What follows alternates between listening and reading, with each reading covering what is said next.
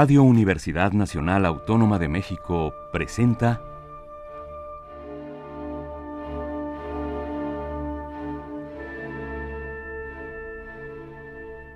Amadeus.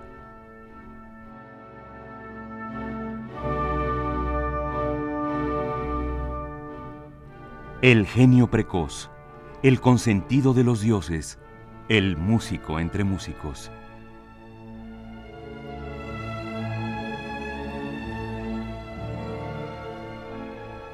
Toda la música de Wolfgang Amadeus Mozart en Radio Universidad.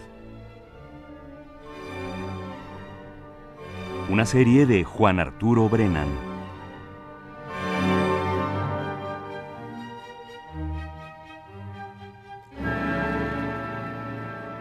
El lirismo exquisito y el evidente conocimiento profundo del instrumento, en este caso el clarinete, son muy evidentes en el concierto para clarinete de Mozart, una obra cumbre de toda la literatura para el instrumento y uno de los mejores logros de Mozart en la escritura concertante.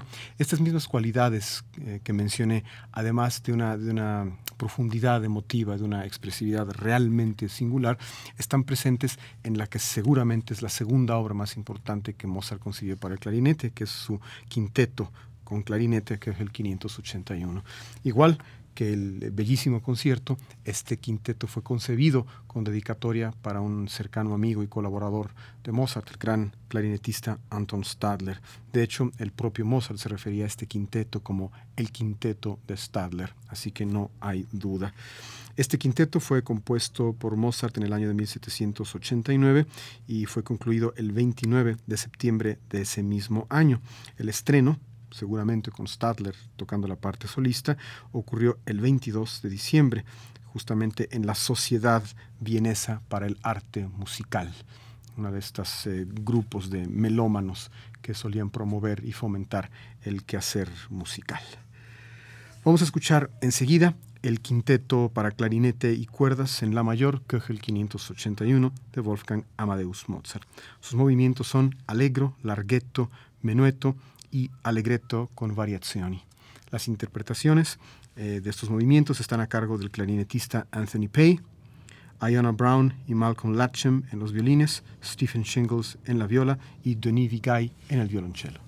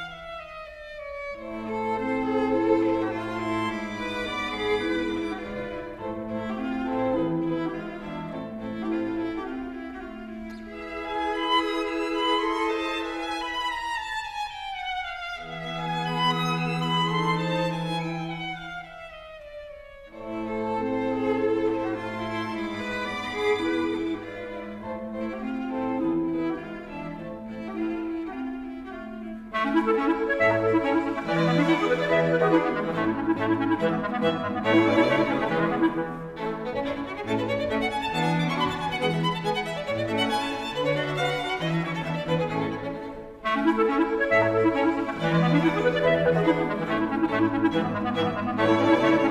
you.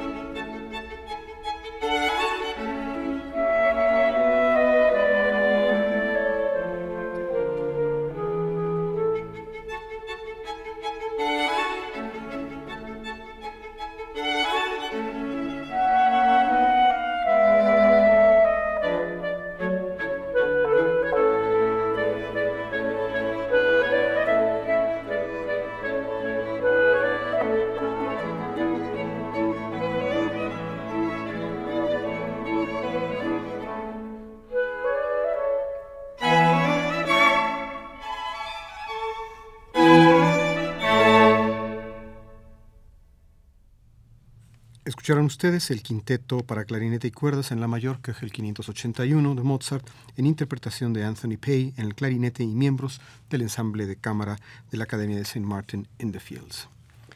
Resulta que en el catálogo de Mozart hay un buen número de obras inconclusas y sobre todo de movimientos completos pero a los que les faltan los demás movimientos, es decir, evidentemente bosquejos que Mozart pensaba utilizar para obras mayores y que por alguna u otra razón se le quedaron en el tintero. Y eh, entre esos voy a escoger uno que tiene precisamente mucho que ver con lo que acabamos de escuchar. Se trata de un alegro para quinteto de clarinete que quedó como podríamos decir, huérfano, le faltan los demás movimientos y de hecho se dice que hay varios movimientos más para quinteto con clarinete que Mozart compuso, pero que se perdieron, se desperdigaron, desaparecieron o son de dudosa autenticidad. Este sí es auténticamente mozartiano y es, insisto, un fragmento de lo que pudo haber sido un quinteto completo. Vamos a escuchar enseguida este Alegro en si bemol mayor, Köchel apéndice 91 para un quinteto de clarinetes, interpretado por el clarinetista Andrew Mariner y miembros del ensamble de cámara de la Academia de St. Martin in the Fields.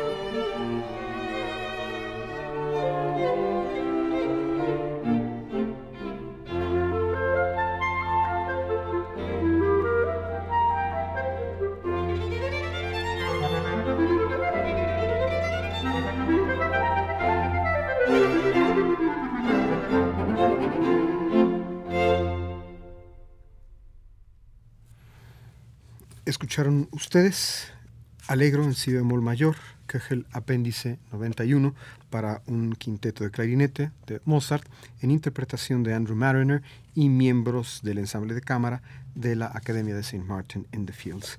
Quisiera concluir el programa con un par de ejemplos más de esto mismo, de lo que suele denominarse como el taller de Mozart o proyectos inconclusos o bosquejos mozartianos, según la fuente que usted consulte. Em, cuando Mozart dio por terminada la composición de su quinteto de cuerdas Köchel 174, eh, tal como nos, nos, ha llegado a través de los años, a través de los siglos, había dejado tras de sí una partitura que contenía dos movimientos que originalmente debieron formar parte de este quinteto.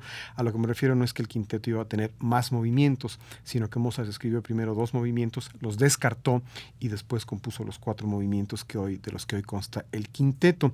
De hecho, habría que hacer una pequeña precisión, no son dos movimientos, es un movimiento y un fragmento. El fragmento, que es el primero que van a escuchar, es un trío todo hace suponer que se trata del trío que debería ir entre las dos partes exteriores de un minueto si Mozart hubiera abordado la clásica estructura de minueto, trío, minueto. Y el otro movimiento debió haber sido el finale, un alegro, de ese quinteto que no se materializó con esos movimientos, pero que finalmente fue el quinteto de cuerdas que hoy conocemos como el 174. Vamos a escuchar entonces este trío y este finale alegro, movimientos descartados de la versión original del quinteto de cuerdas Köchel 174 de Mozart en interpretación de miembros de la Academia de St. Martin in the Fields y su ensamble de cámara.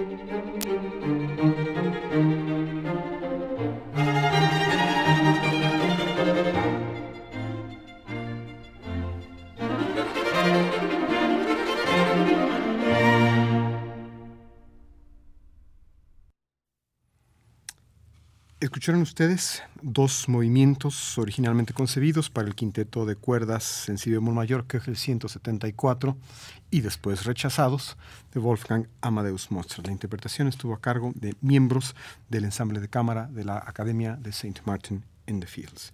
Y ahora sí, para concluir el programa voy a eh, retomar otro más de estos fragmentos, de estos movimientos de estos bosquejos de lo que llamamos el taller, el taller mental musical de Mozart, donde hacía todos estos diseños que por una u otra razón rechazó o no terminó, pero que siguen siendo muestras muy interesantes de sus procesos de pensamiento y de creación musical.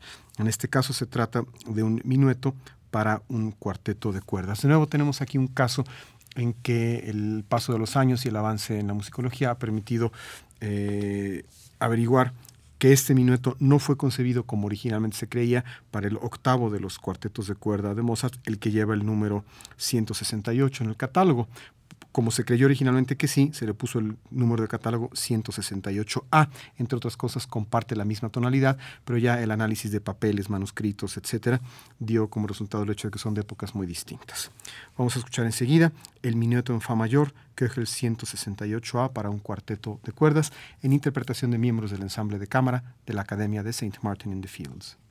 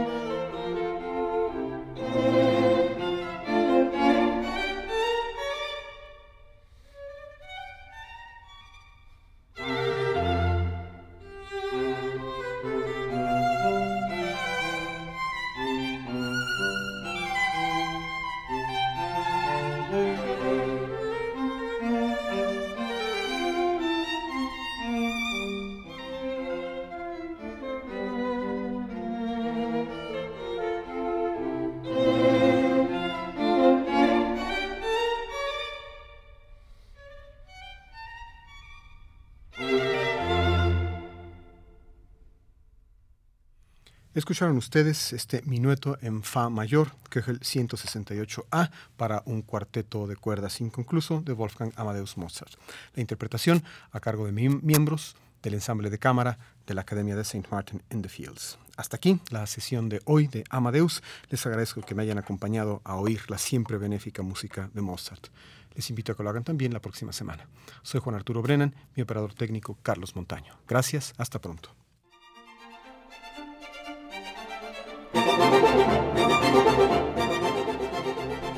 Radio Universidad Nacional Autónoma de México presentó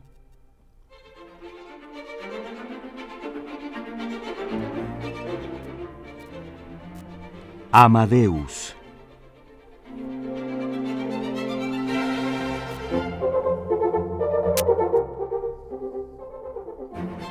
Para alabar a Dios, los ángeles tocan Bach.